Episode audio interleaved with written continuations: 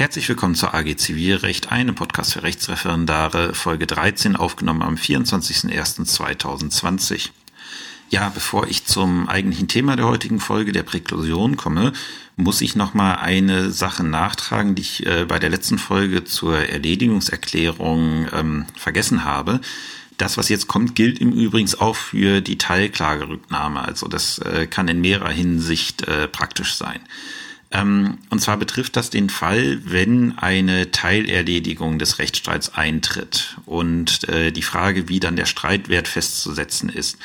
Ihr werdet wahrscheinlich von euren Ausbildern und vielleicht auch von eurem AG-Leiter gelernt haben, dass dann, wie auch bei einer Teilklagerücknahme, der Streitwert gestaffelt festzusetzen ist. Also bis zum, ja, sagen wir mal, wir haben eine Teilerledigungserklärung, ursprünglich waren es 10.000 Euro und am 24. Januar 2020 tritt dann äh, Teilerledigung in Höhe von 4000 Euro ein. Und äh, da wird dann oftmals vertreten oder beigebracht, dass man dann, ähm, dass man dann den Streitwert so festsetzen müsste. Der Streitwert wird bis zum 24.01.2020 auf 10.000 Euro und hiernach auf 6.000 Euro festgesetzt. Ich war ja mal in Stendal am Landgericht Beschwerderichter, unter anderem auch für Streitwertrecht. Und dementsprechend habe ich mich mit dem Streitwertrecht ein bisschen näher auseinandergesetzt. Und es gibt verschieden, also es gibt recht viele Rechtsprechungen, die sich mit dem Thema mal genauer äh, befasst hat, ähm, die nämlich sagt, diese gestaffelte Streitwertfestsetzung ist unzulässig was für Referendare insofern schön ist, weil sie sich nichts extra merken müssen, sondern einfach den Streitwert auf 10.000 Euro festsetzen müssen und äh, nicht überlegen müssen, wie sich denn die äh, Teilerledigungserklärung darauf auswirkt. Ähm, deswegen mal kurz, wie das Ganze funktioniert. Ähm, es ist ja so, das Gericht setzt den Streitwert fest und dieser Streitwert gilt grundsätzlich erstmal nur für die Abrechnung der Gerichtsgebühren, weil wir haben, wenn ihr uns ans Kostenrecht zurückerinnert, äh, herausgefunden, dass der Streitwert nun mal Ausgangspunkt dafür ist, wie hoch jetzt diese Gerichtsgebühren sind, die für das Verfahren anfallen. Und für die Festsetzung der Gerichtsgebühren ist es egal, ob da eine Teilerledigungserklärung oder eine Teilklagerücknahme stattfindet, also ob sich der Streitwert im Laufe des Rechtsstreits erhöht, weil, da steht im GKG, in Paragraph, jetzt muss ich mal eben nachschauen, Paragraph 40 GKG, dass äh, Zeitpunkt für die Wertfestsetzung und dementsprechend für die Berechnung der Gerichtsgebühren der Wert der Klage ist, wie sie anhängig gemacht wird, also nicht wie sie rechtshängig gemacht wird. Ähm, und dementsprechend ist es dann für die Gerichtsgebühren egal, ob das irgendwann mal günstiger wird oder nicht. Und deswegen ähm, kann man sagen, gut, wir als Gericht setzen nur den Streitwert für die Gerichtsgebühren fest und dementsprechend hat es uns nicht weiter zu interessieren, was denn hier jetzt ähm, mit dem Streitwert im laufenden Verfahren passiert. Wie ist man denn dann auf diese gestaffelte Wertfestsetzung gekommen? Warum hat man die überhaupt eingeführt, wenn es so einfach ist?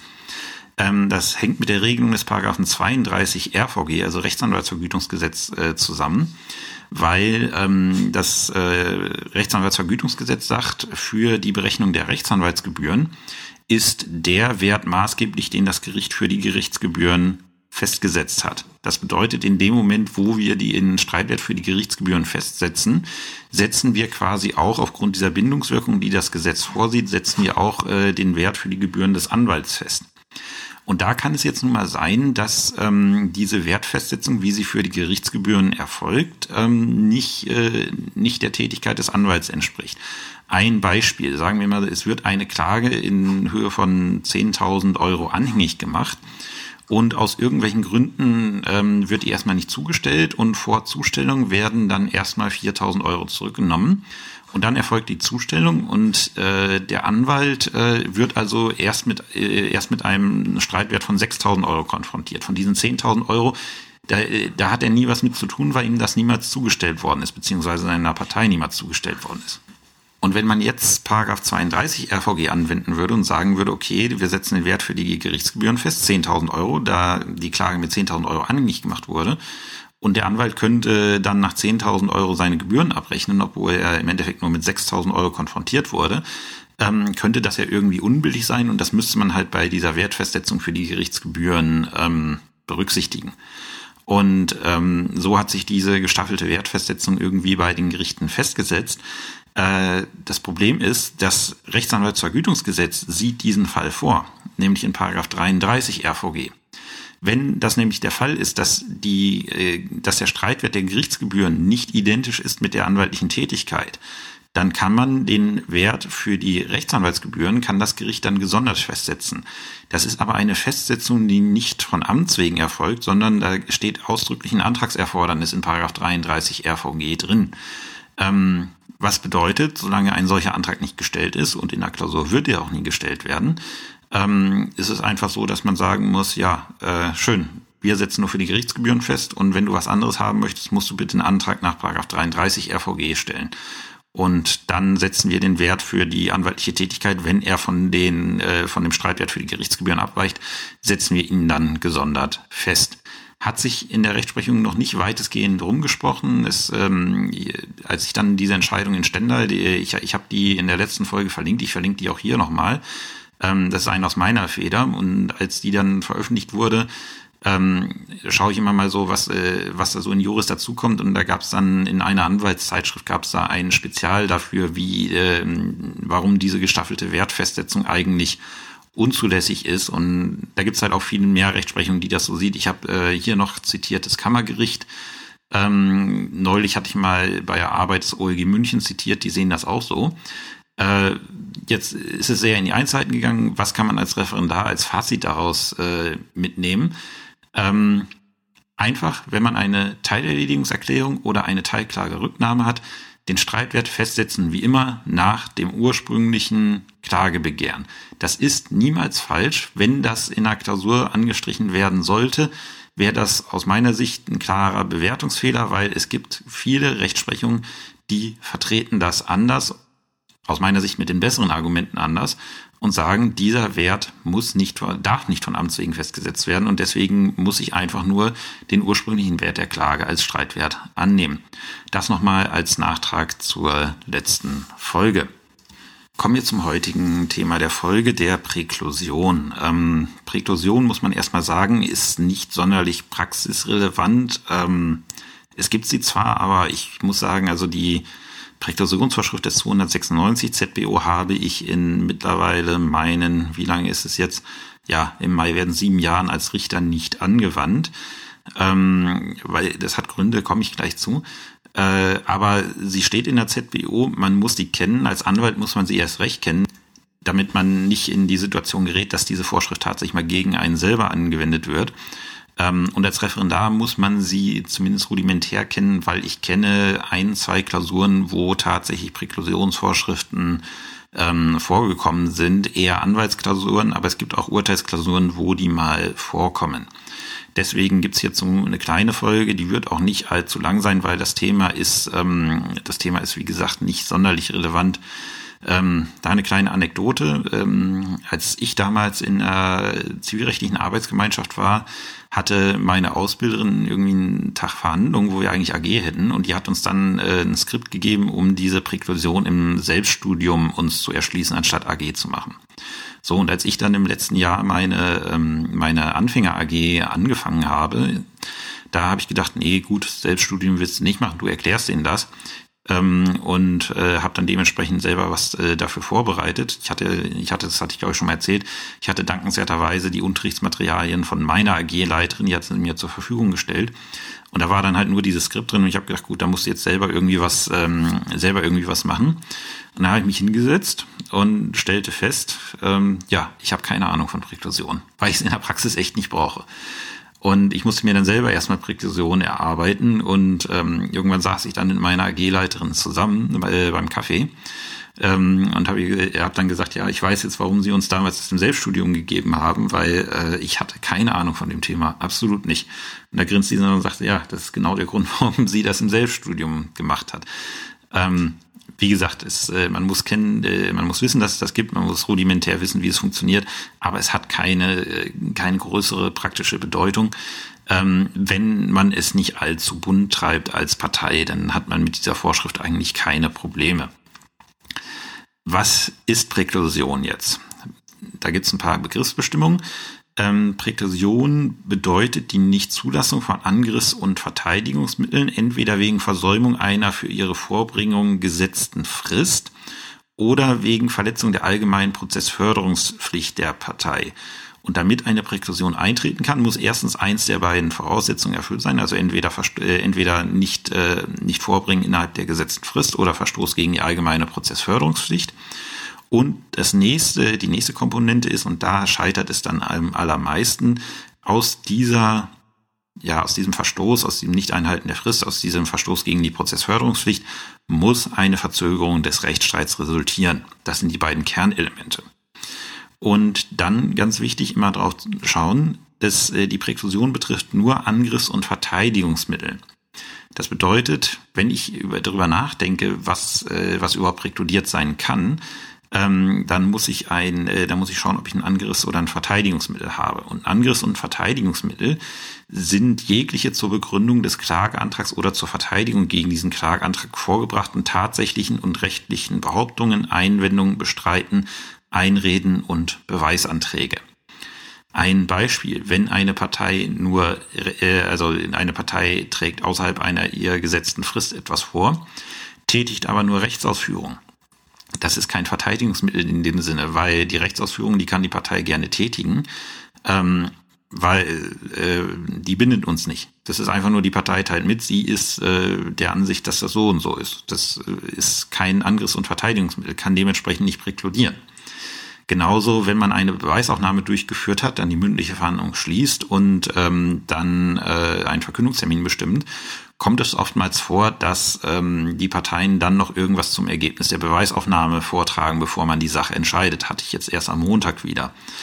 Ähm, das ist, ähm, also wir werden es gleich sehen, Vortrag nach Schluss der mündlichen Verhandlung ist grundsätzlich nicht zu beachten, aber hier würdigt die Parteien nur die Beweise und das darf sie.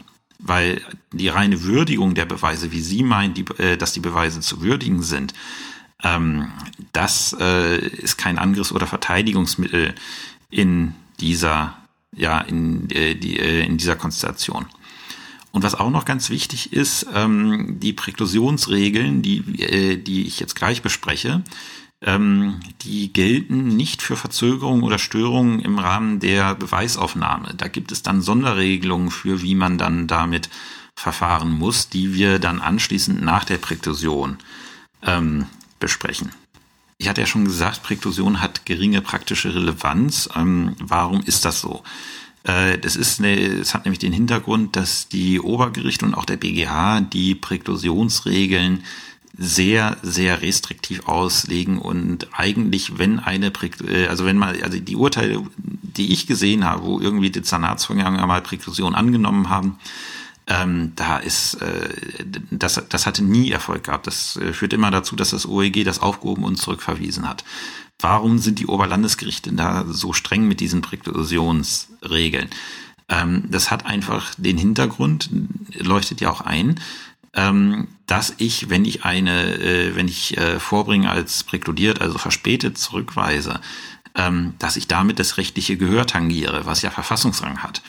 Und wenn ich das zu leichtfertig mache, dann, äh, dann verletze ich ja das rechtliche Gehör. Und dementsprechend sind die Voraussetzungen für eine Präklusion zu Recht in der Rechtsprechung sehr hoch. Teilweise sogar so hoch, dass man sagen kann, also man kann kaum noch Sachen als verspätet ansehen. Ähm, das sind wirklich krasse Ausnahmefälle. Was diese Vorschrift des Paragraphen 296 ZPO halt bewirkt, ist halt, und das tut sie tatsächlich einfach dadurch, dass es sie gibt, dass in den meisten Fällen die Parteien so diszipliniert sind, dass sie auch fristgerecht vortragen und man dann den Rechtsstreit auch rechtzeitig entscheiden kann. Fangen wir jetzt einmal mit der, ja, mit der Kernvorschrift zur, äh, zur Präklusion an. Das ist Paragraph 296 ZBO. Wer sich Paragraph 296 Absatz, ähm, äh, also 296 ZPO einmal ab, äh, anschaut, der wird feststellen, die Norm hat wie viele andere Normen auch mehrere Absätze und das ist hier dies, äh, insbesondere ganz wichtig, weil uns interessieren 296 Absatz 1 und Absatz 2. Ähm, und diese beiden Vorschriften regeln die Präklusions, äh, also die, äh, die äh, Verspätung von Vorbringen. Und 296 Absatz 1 hat komplett andere Voraussetzungen als 296 Absatz 2. Und dementsprechend muss ich, wenn ich schaue, ob ich überhaupt hier Verspätung anwenden kann, muss ich als erstes mal unbedingt schauen, in welcher der beiden Absätze bin ich denn.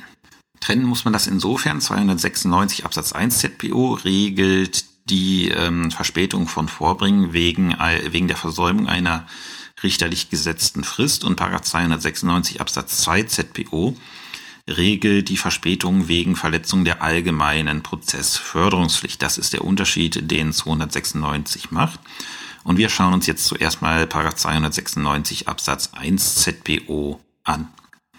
Ja, wie gesagt, 296 Absatz 1 ZPO regelt die Zurückweisung ähm, wegen Verspätung aufgrund der Versäumung einer gerichtlich gesetzten Frist.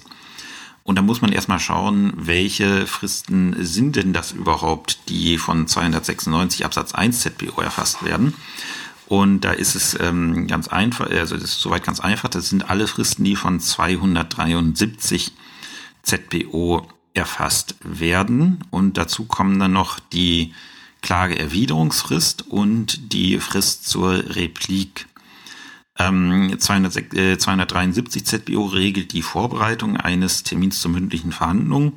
Und da steht halt drin, was das Gericht alles machen kann. Es kann zum Beispiel den Parteien aufgeben, Schriftsätze ergänzen, äh, zu ergänzen oder zu einem Punkt konkreter vorzutragen und hierfür eine, ähm, eine Frist setzen. Ähm, das soll halt sicherstellen, dass zum Verhandlungstermin das Ganze auch soweit äh, vorbereitet ist, dass das Gericht damit was anfangen kann. Und wenn die Partei halt meint, diese Frist versäumen zu müssen, dann gibt's halt möglicherweise diese Sanktion von 296 Absatz 1 ZBO. Nämlich, dass das, was sie dann vorträgt, nicht mehr berücksichtigt wird. Ähm, Voraussetzung an diese Fristsetzung ist, dass eine erstmal eine ordnungsgemäße Frist überhaupt gesetzt wird. Also ähm, es muss dann dafür nämlich eine richterliche Verfügung vorliegen und die muss vom Richter unterzeichnet und nicht paraffiert worden sein. Äh, oftmals, äh, wie gesagt, wenn wir zum Beispiel eine Postverfügung haben, Postverfügung Durchschrift, Schriftsatz an Klägervertreter zur Stellungnahme binnen zwei Wochen. Ähm, zweitens wieder Vorlage dann und dann. Dann ähm, habe ich, äh, dann kann ich diese ähm, Verfügung einfach paraffieren. In meinem Fall würde, würde ich dann daneben schreiben, wenn ich sie paraffieren würde, K.O. Ähm, wenn ich aber eine Frist nach 273 ZPO setzen möchte, dann muss ich diese Verfügung mit komplettem Namenszug unterschreiben. Andernfalls ist diese Fristsetzung unwirksam und kann keine Präklusion nach 296 Absatz 1 ZBO hervorrufen. Was ist da der Tipp, den ich für alle, die in der Praxis tätig sind, habe? Einfach alle Verfügungen unterschreiben. Dann habe ich an diesem Punkt schon mal kein Problem, wenn ich einfach alle meine Verfügungen immer mit Namenszug unterschreibe, so wie ich es mache. Ähm, dann kann mir zumindest in dem Gesichtspunkt bei 296 Absatz 1 ZBO nichts passieren. Ähm, bei der Frist zur Klageerwiderung und zur Replik muss ich ähm, zusätzlich noch auf die Folgen der Fristversäumnis hinweisen, beziehungsweise darüber belehren, was passiert, wenn diese Frist nicht eingehalten wird. Das macht auch in gewisser Hinsicht Sinn. Warum muss ich das nämlich? Die Partei hat, ich kann ja nicht davon ausgehen, dass eine Partei äh, schon mal einen Rechtsstreit geführt hat. Äh, Im Regelfall ist es sogar so, dass sie noch keinen Rechtsstreit geführt haben. Ähm, die Partei weiß nicht, wie man einen Rechtsstreit führt. Und ähm, mit der Kla Frist zur Klageerwiderung hat sie das erste Mal mit dem Gericht zu tun, beziehungsweise muss ich davon ausgehen. Und dann muss ich darüber belehren, was passiert, wenn diese Frist nicht äh, eingehalten wird, einfach weil die Partei es noch nicht besser weiß. Und bei der Frist zur Replik ist das genauso. Wir erinnern uns, Klage, Klageerwiderung, Replik. Ähm, denn da wird dem Kläger im Rechtsstreit erstmals eine Frist gesetzt, weil für die Klage hat er keine Frist. Die kann er einreichen, wann immer er das möchte. Ähm, und wenn ihm dann die Klageerwiderung zugestellt wird, kriegt er zum ersten Mal vom Gericht eine Frist gesetzt. Und auch da muss man dann den Kläger ähm, darauf hinweisen, was es bedeutet, wenn er diese Frist nicht einhält. Ich habe mal in die Shownotes meine Standardverfügung für Fristsetzung zur Replik ähm, verlinkt. Äh, ich weiß nicht, ob das äh, im Zweifelsfall eine Verspätung nach 296 Absatz 1 ZPO begründen würde, ob die, äh, ob die insofern ordnungsgemäß ist, weil ich habe es da noch nie zum Schwur kommen lassen. Was ist auch noch dafür ähm, erforderlich, dass eine Frist ordnungsgemäß gesetzt ist? Ähm, wenn ich eine Anordnung nach 273 ZPO treffe, dann muss ich diese Anordnung klar und bestimmt beschreiben. Ich muss deutlich machen als Gericht, was genau soll mir die Partei jetzt innerhalb dieser gesetzten Frist sagen. Also wenn ich ja nur so wischiwaschi schreibe, ja, es könnte mal sinnig sein, zu dem und dem Punkt nochmal irgendwas zu sagen, ähm, das reicht nicht. Also ich muss klar und bestimmt sagen, zu diesem Punkt möchte ich zu den und den Punkten noch etwas hören und auch ungefähr andeuten, was. Und dann natürlich, ich muss diese Verfügung der Partei zustellen, gegen die die Frist gesetzt wird. Wenn ich die ähm, Frist in der mündlichen Verhandlung setze, dann reicht es, dass ich sie im Protokoll verkündet habe, weil da ist die, ist die Partei beziehungsweise ihr Prozessbevollmächtigter ja anwesend und in diesem Fall ähm, hört sie das gleich und dann ist auch klar, dass sie das bekommen hat. Zweite Voraussetzung für 296 Absatz 1 ZPO ist, dass diese so gesetzte Frist äh, versäumt worden sein muss. Ähm, wie kann man eine Frist versäumen? Das einfachste ist, wenn man überhaupt nicht reagiert oder nicht fristgerecht reagiert, also irgendwie zwei Wochen danach äh, den Schriftsatz einreicht. Ähm, allerdings äh, ist, gilt die Frist auch als versäumt, wenn die Partei zwar was schreibt innerhalb der Frist, das aber mit der Auflage nach 273, zu dem sie vortragen sollte, überhaupt nichts zu tun hat. Auch dann ist diese Frist versäumt. Und dann muss ähm, als letzter Schritt ähm, eine, das, Zul das Zulassen dieses Vorbringens zu einer Verzögerung des Rechtsstreits führen. Und äh, das ist schon der, also das ist der Punkt, wo Verspätung am häufigsten scheitert. Ähm, da gilt nämlich nach der Rechtsprechung des äh, BGH der sogenannte absolute Verzögerungsbegriff. Das bedeutet, dass Verzögerung vorliegt, wenn der Rechtsstreit bei Zulassung des verspäteten Vorbringens insgesamt länger dauern würde als bei dessen Zurückweisung. Ähm, und das bedeutet, wenn ich sowieso ähm, auf, an, aus anderen Gründen noch Zeit für den Rechtsstreit brauche, dann ist es egal, dass die Partei, ähm, äh, dass die Partei diese Frist versäumt hat. Ein Beispiel. Wir haben eine Frist zur Replik gesetzt an den Kläger binnen drei Wochen ab Zustellung dieser Verfügung, aber das Gericht hat noch überhaupt keinen Verhandlungstermin bestimmt. So, ähm, und wenn er jetzt einfach die Fristsetzung ignoriert, was nicht schön ist, und dann irgendwie mal sechs Wochen später vorträgt, ähm, hat er zwar die Frist versäumt, aber das kann nicht zu einer Verspätung führen, weil äh, das Gericht hat noch überhaupt keinen Verhandlungstermin bestimmt. Und ohne Verhandlungstermin kann keine, äh, kann keine Verspätung eintreten, weil ja ohnehin der Rechtsstreit noch so lange dauert, bis der, äh, bis der Verhandlungstermin stattfindet. Oder ähm, wenn wir jetzt eine Bausache haben, ähm, wir haben sechs Punkte, äh, zu fünf Punkten ist hinreichend vorgetragen. Da muss ich einen Bausachverständigen in jedem Fall dran setzen. Ähm, aber zu Punkt 6 war nicht hinreichend vorgetragen. Ich setze eine Frist äh, nach 273 dazu näher vorzutragen. Es passiert nichts äh, und es kommt erst weit nach der Frist. Ähm, auch dann tritt hier keine Verspätung ein, weil ich muss ja noch über die fünf anderen Punkte Beweis erheben. Und äh, deswegen dauert der Rechtsstreit aufgrund der anderen fünf Punkte länger und nicht aufgrund des verspäteten Vorbringens. Ähm, deswegen, also es muss gerade aufgrund dieses verspäteten Vorbringens dazu führen, dass, ähm, äh, dass dieser Rechtsstreit länger dauert. Und dementsprechend liegt auch keine Verzögerung des Rechtsstreits vor. Deswegen ist es ganz wichtig, die Gegenpartei erstmal auch zu diesem an sich verspäteten Vortrag zu hören, ähm, weil Vortrag, der unstreitig ist, kann auch niemals zu einer, äh, kann auch niemals präkludiert sein, denn ein Vortrag, der unstreitig ist, den kann ich ungeprüft meine Entscheidung zugrunde legen. Die muss ich sogar ungeprüft meine Entscheidung zugrunde legen. Das heißt, aufgrund dieses Vortrages ähm, wird einfach überhaupt nichts, äh, wird überhaupt nichts verzögert. Es kann dann natürlich sein, dass aufgrund dieses jetzt unstreitigen Vortrags das Auswirkungen auf den Prozess hat, dass ich den, äh, dass ich aufgrund äh, der Tatsache, dass jetzt eine Tatsache unstreitig ist, ähm, eine andere Sache anders bewertet und deswegen vielleicht Beweis erhoben äh, werden muss. Aber das hat dann äh, nichts mit dem eigentlich äh, verspäteten Vortrag zu tun, weil der, äh, der ist nicht beweisbedürftig, wenn er unstreitig ist. Ähm, und ansonsten äh, fehlt es auch an einer Verzögerung des Rechtsstreits, ähm, wenn das Gericht auf den zwar zu spät gehaltenen Vortrag, aber immer noch durch terminsvorbereitende Maßnahmen ähm, reagieren kann. Und zu dieser Reaktion ist das Gericht auch weitgehend verpflichtet. Stellen wir uns mal vor, wir haben jetzt, ähm, wir haben eine Frist zur Replik gesetzt, es passiert nichts, wir bestimmen einen Termin und vier Wochen vor dem Termin kommt ein Schriftsatz, äh, ein Schriftsatz rein, außerhalb der äh, gesetzten Replikfrist. Und das führt jetzt dazu, dass ich als Gericht zwei Zeugen laden muss oder hören muss. So, ich habe noch vier Wochen bis zum Termin Zeit. Da kann ich natürlich als Gericht nicht einfach die Hände in den Schoß legen und sagen, Spitz, du hast hier die Frist nach 296 Absatz 1 ZBO äh, versäumt, die Zeugen höre ich nicht. Nein, ich muss dann versuchen, die Zeugen zu diesem Termin zu laden. Und im Regelfall wird man davon ausgehen können, dass vier Wochen vom Termin ich noch auf, äh, auf Zeugen problemlos reagieren kann. Ähm, auch, und wenn ich einen Sachverständigen brauche, ähm, ist es so, ja, den hätte ich wahrscheinlich auch, wenn der Vortrag rechtzeitig gekommen wäre, nicht bis zum Termin äh, gehabt. Also da muss ich halt immer schauen, was kann ich als Gericht noch tun, um die, ähm, um die äh, Verspätung zu ver verhindern. Also um nicht um die Verspätung zu verhindern, sondern um die Verzögerung des Rechtsstreits zu verhindern. Und da muss ich eigentlich auch alles Menschenmögliche tun, um das zu machen.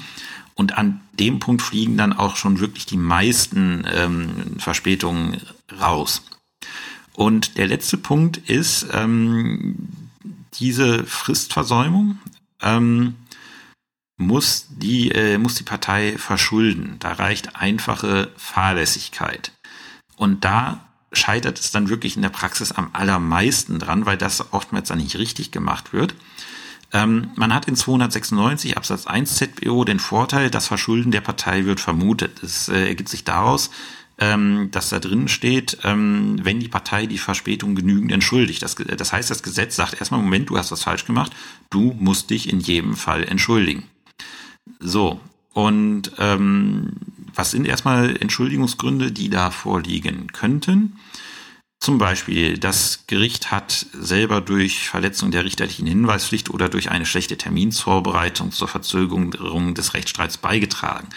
Also wenn ich zum Beispiel ähm, auf einen Punkt nicht hingewiesen habe, worauf ich hätte hinweisen müssen, und der Partei fällt das irgendwie dann außerhalb der gesetzten Fristen auf und sie schreibt da was zu, dann hat sie da vielleicht zu spät was dazu geschrieben, aber ich habe als Gericht auch was falsch gemacht. Ich hätte sie nämlich schon rechtzeitig darauf hinweisen müssen, dass sie zu diesem Punkt was schreiben muss. Und dann tritt halt auch kein, also dann ist diese Fristversäumung äh, halt auch entschuldigt.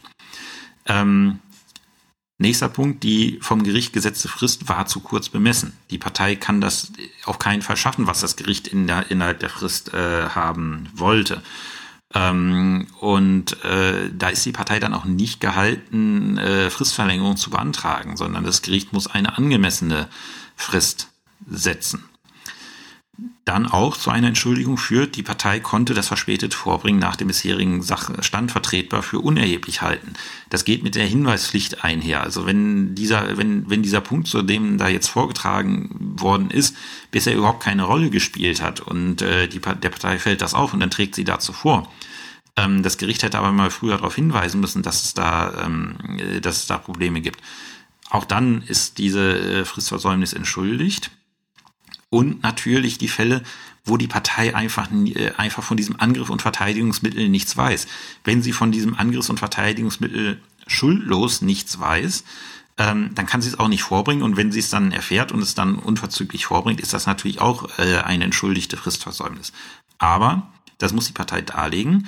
Und ähm, wenn sie Anhaltspunkte dafür hatte, dass es da ein Verteidigungsmittel oder Angriffsmittel gibt, dann hat sie auch die Pflicht danach zu forschen. Und wenn sie das nicht macht, ist das dann halt keine schuldlose Fristversäumnis.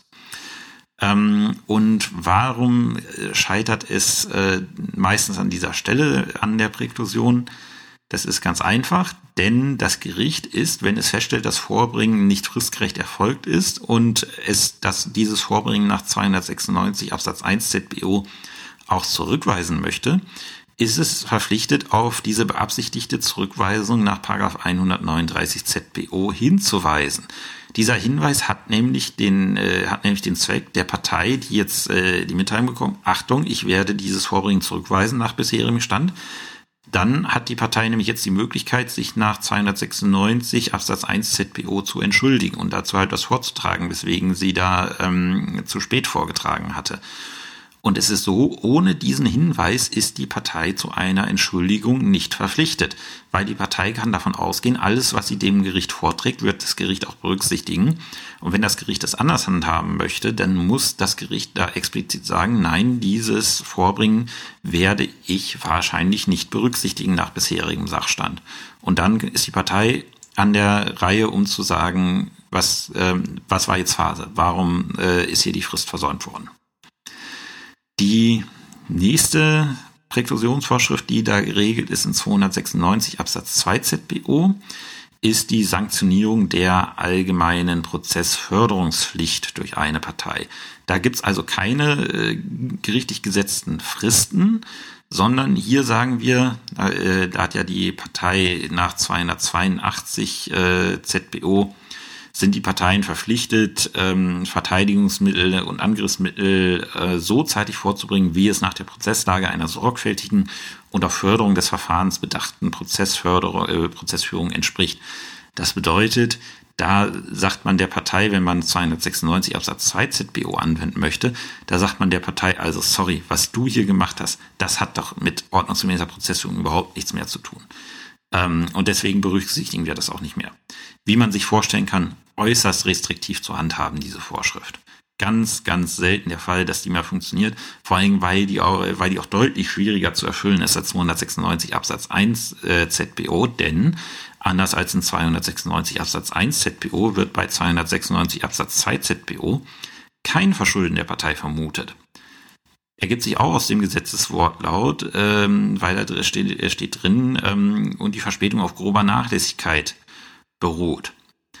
Ähm, und anders als bei 296 Absatz 1 ZPO, wo ich, wenn ich die Voraussetzung von 296 Absatz 1 ZPO habe, vorbringen, zurückweisen muss, ähm, ist es bei 296 Absatz 2 immer noch eine Ermessensentscheidung. Selbst wenn ich es zurückweisen könnte, muss ich es nicht unbedingt machen.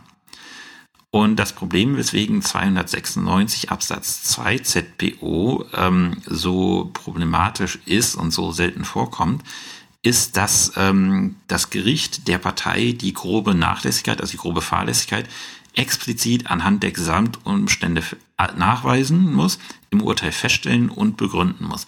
Und das kriegt man eigentlich kaum hin. Also 296 Absatz 2 ist wirklich eine Vorschrift für ganz krasse Ausnahmefälle, wo wirklich jemand Prozessverschleppung betreibt und im Wesentlichen dient sie halt als Damoklesschwert äh, für die Parteien, um denen halt hier Druck zu machen, ihr müsst euch um diesen Prozess kümmern. Das ist eigentlich das, äh, der Kern, das Kernelement ähm, äh, dieser, vor, äh, dieser Vorschriften. So, es gibt jetzt noch ein paar, ähm, ein paar besondere Verspätungsvorschriften und die sind dann auch durchaus mal praktisch relevant. Ähm, warum? Warum gibt es die oder welche gibt es? Ähm, die erste ist 296 AZPO. Ähm, das, äh, das umfasst Vortrag nach Schluss der mündlichen Verhandlung, weil 296 ZBO regelt nur Fälle bis zur mündlichen Verhandlung. Das heißt, für den brauchten wir eine ähm, eine, eine Sondervorschrift und 296a ZPO sagt, Vortrag nach Schluss der mündlichen Verhandlung ist unzulässig. Da dürfen keine Angriffs- und Verteidigungsmittel mehr vorgebracht werden. Ist auch sinnig, wenn das Gericht fertig ist, dann soll man jetzt nicht äh, die drei Wochen, die es bis zum Urteil dauert, noch dadurch ähm, stören können, indem man einfach mal neue, äh, neuen Vortrag hält. Wie man sich denken kann, ähm, gelten diese, ja, äh, gelten diese, äh, gilt diese Regelung von 296 AZBO auch nicht absolut. Denn ich muss dann, wenn Vortrag nach Schluss der mündlichen Verhandlung kommt, muss ich prüfen, ob ich nach äh, 156 ZBO verpflichtet bin, ähm, ein, äh, die Verhandlung wieder zu eröffnen. Und da ist äh, in der Praxis so der, äh, der Hauptfall, dass ähm, irgendwie ähm, ein Hinweis unterlassen wurde und ich stelle das fest oder ich merke, ich habe irgendwo einen Verfahrensfehler begangen. Also wenn ich nach 296a Vorbringen bekomme, also nach Schluss der mündlichen Verhandlung, kann ich sagen, das bleibt grundsätzlich raus, aber ich muss zumindest prüfen und das dann auch im Urteil begründen, ob ich nicht verpflichtet gewesen bin, ähm, die mündliche Verhandlung wieder zu eröffnen. Die nächste Vorschrift ist äh, im Säumnisrecht, das ist Paragraph 340 Absatz 3 ZBO. Und das ist eine Vorschrift, die wird gerne von vielen Was heißt von vielen? Also es wird im Einzelfall mal vom Anwalt diese Vorschrift gerne mal übersehen. Denn innerhalb der Einspruchsfrist bin ich eigentlich gehalten, mit der Einspruchsschrift alle Angriffs- und Verteidigungsmittel vorzubringen, die ich zu diesem Zeitpunkt vorbringen kann und muss. Und äh, oftmals, oder was heißt oftmals, aber ich habe schon ein paar Mal gehabt, ähm, dass ähm, die Partei einfach nur Einspruch eingelegt hat, kann sie machen. Diese Frist könnte man im Übrigen auch verlängern, äh, also nicht die Einspruchsfrist, aber diese Erklärungsfrist, die 340 Absatz 3 ZBO äh, postuliert, die kann man auf Antrag verlängern. Ähm, aber oftmals hat man dann, dass die Partei einfach nur Einspruch einlegt. Mehr muss sie auch erstmal für einen Einspruch nicht machen und dann nichts vorträgt. Man bestimmt Einspruchstermin und um äh, und so drei Tage vorm Einspruchstermin äh, kriegt man dann äh, den Vortrag, den die Partei eigentlich mit der Einspruchsschrift hätte halten müssen. Und dann sieht's für die Partei echt duster aus, weil das ist sehr eindeutig zu spät nach 340 Absatz 3 ZBO da läuft die Partei dann wirklich Gefahr, dass das als verspätet zurückgewiesen wird und als präkludiert erachtet wird. Ähm, und deswegen mein Tipp an alle, die mal später praktisch tätig sind, entweder eine Fristverlängerung beantragen für die Einspruchs, äh, für diese, für diese Erklärungsfrist oder mit der Einspruchsschrift alles schon mal vorbringen. Also gefährlich ist es immer, den Einspruch einfach so einzulegen und dann nichts mehr zu machen. Und dann Präklusion kann auch dann eintreten, wenn, ähm, äh, wenn die Beweisaufnahme gestört wird.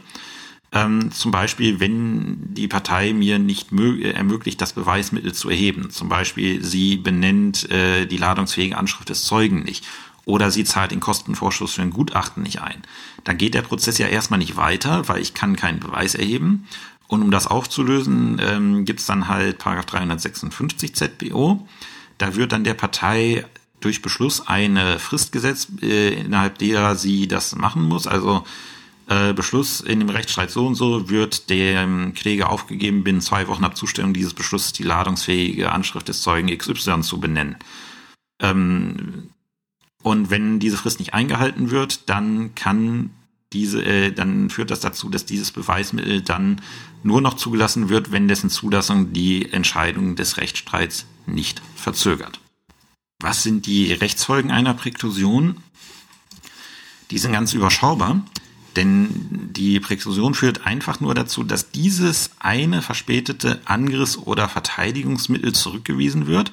Das bedeutet, wenn es Sachvortrag ist, also wenn was bestritten wird, dass die Tatsache, die man bestreiten wollte, unstreitig wird.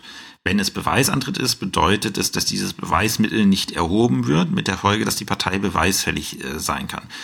Ähm, mehr passiert da einfach erstmal nicht. Nur diesen einen Punkt berücksichtigen wir nicht und ansonsten entscheiden wir den Rechtsstreit ganz normal. Also es wird weder die Klage unzulässig noch irgendwie ähm, führt es dazu, dass äh, man Versäumnisurteil lässt, sondern wir schauen, was wird hier genau zurückgewiesen, das beachten wir nicht und dann schauen wir uns den Rechtsstreit an und entscheiden den ganz normal. Das bedeutet, äh, wenn ich, äh, wenn der Kläger irgendwie was, äh, was hat, was als verspätet zurückgewiesen wird, bedeutet das halt für den Kläger, dass er immer noch mit seiner Klage Erfolg haben kann, wenn der Sachvortrag im Übrigen äh, ausreichend ist. Andere Rechtsfolgen sind, wie gesagt, an die, an die Zurückweisung von verspätetem Vorbringen nicht, ähm, nicht zu knüpfen. Und jetzt zum Schluss äh, etwas, was durchaus wichtig ist. Ähm, da, da setze ich mal an, ähm, wie kommt euch denn die Präklusion in der Klausur unter die Augen? Und meistens ist es so, dass es äh, dass in Anwaltsklausuren passiert. Ähm, da wird im Regelfall der Beklagte, euer Mandant sein, zu euch kommen und ihr stellt fest, Mist, der hat die Klageerwiderungsfrist versäumt. Und die Klageerwiderungsfrist ist auch noch ordnungsgemäß gesetzt worden. Das heißt, da ist es dann wichtig zu erkennen, meistens macht man das in den Zweckmäßigkeitserwägungen, okay, ähm, ich sehe, ähm, ich sehe hier alles, was ich jetzt vortrage, könnte verspätet werden. Beziehungsweise, um genau zu sein, könnte als verspätet zurückgewiesen werden. Und dann muss ich in den Zweckmäßigkeitserwägungen überlegen, ähm, ja, wie gehe ich, äh, wie gehe ich jetzt damit um? Wie vermeide ich jetzt, dass das mal der Vortrag meines Mandanten als verspätet zurückgewiesen wird. Und da gibt's ähm, verschiedene Möglichkeiten. Das erste, und das hört man sehr häufig, äh, das werdet ihr auch schon gehört haben, den Begriff, das ist ja so, ist die sogenannte Flucht in die Säumnis. Was passiert dann? Die Partei wird dann entweder zur Verhandlung gar nicht erscheinen oder wird keinen Antrag stellen und es ergeht ein Versäumnisurteil gegen die Partei. Und dann wird sie Einspruch einlegen und mit der Einspruchsschrift dann den Vortrag, der eigentlich verspätet wäre, nachholen. Warum führt das nicht zu einer ähm, Verspätung des äh, Vorbringens? Ganz einfach, weil da muss das Gericht ohnehin einen neuen Verhandlungstermin machen, aufgrund dieser Säumnislage und nicht aufgrund des verspäteten Vorbringens. Und in diesem Termin kann ich dann das neue Vorbringen, was mit der Einspruchsschrift gekommen ist, ganz normal berücksichtigen. Und deswegen habe ich keine ähm, Verzögerung des Rechtsstreits aufgrund des verspäteten Vorbringens. Nachteil ist dabei, ähm, mein Mandant wird in jedem Fall Säumniskosten zu tragen haben und die Gegenseite kann aus dem Versäumnisurteil schon mal vollstrecken. So, und wenn ich jetzt irgendwie in der Klausur feststelle, hm, mein Mandant meint, er hat ja noch eine Gegenforderung, ähm, dann könnte ich die sogenannte Flucht in die Wiederklage betreiben. Das heißt, ich erhebe dann im Termin eine Wiederklage oder reiche im Termin einen Wiederklageschrittsatz ein. Ähm, das führt dazu, dass man dem äh, Kläger dann erstmal eine Erwiderungsfrist auf die Wiederklage setzen muss.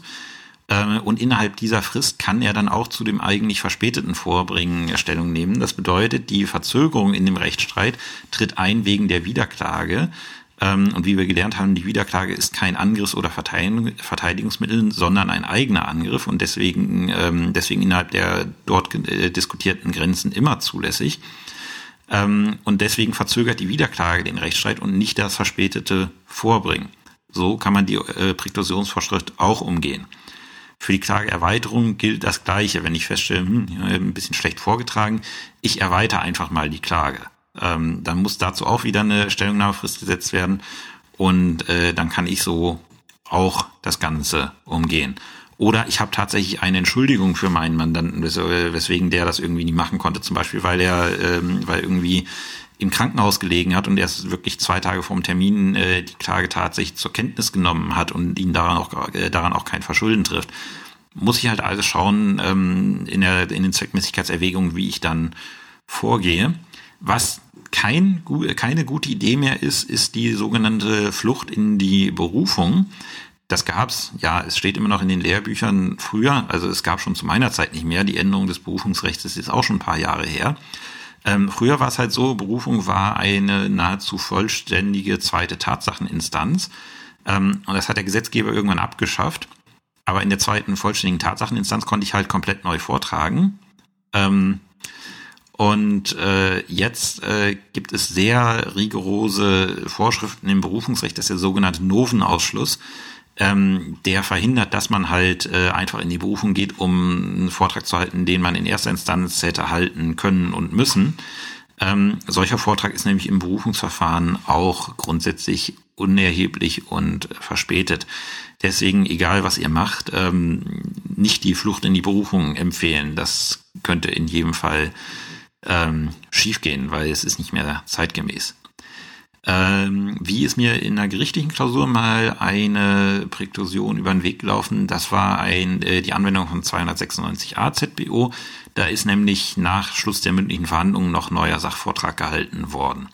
Und äh, den muss man dann im Tatbestand in der Prozessgeschichte, also wo man sonst die Beweisaufnahme darstellt, muss man ähm, in der Prozessgeschichte darstellen, dass hier ein nicht nachgelassener Schriftsatz nach Schluss der mündlichen Verhandlung gekommen ist und in den Entscheidungsgründen muss man den dann nach 296a zurückweisen und auch mitteilen, weswegen man, ja, weswegen man, ähm, weswegen man die mündliche Verhandlung nicht wieder eröffnen muss. Das sind halt so die, äh, die beiden Konstellationen, wo mir als Prüfer beziehungsweise als Referendar mal in einer Klausursituation die Präklusion über den Weg gelaufen ist, ist durchaus möglich. Und ich denke jetzt, spätestens jetzt solltet ihr auch wissen, wie er in der Klausur damit umgeht. Tatsächlich würde ich die Klausurrelevanz häufig, äh, höher einschätzen als die praktische Relevanz. Aus meiner Sicht, hatte ich ja schon gesagt, beschränkt sich die praktische Relevanz dieser Vorschriften darauf, dass sie einfach als Damoklesschwert über den Parteien schwebt und die Parteien äh, im Regelfall diese Diskussion mit dem Gericht auch nicht führen wollen. Ja, ich habe gesagt, es wird eine kurze Folge mit der Präklusion. Das war schon wieder für die ähm, für diese Woche. Ähm, ich hoffe, es hat euch gefallen und ihr versteht jetzt äh, das Thema Präklusion, Verspätung etwas besser. Und dann verabschiede ich mich für diese Woche bis nächsten Freitag. Ich habe mir noch nicht überlegt, was dann dran kommt. Ich habe so ein paar Ideen aus meinem, äh, aus meinem Aufbau. Möglicherweise kommen Nebenintervention und Streitverkündung. Muss ich aber nochmal genau schauen, was wir da machen. Alles klar. Habt eine schöne Woche. Bis nächsten Freitag. Tschüss.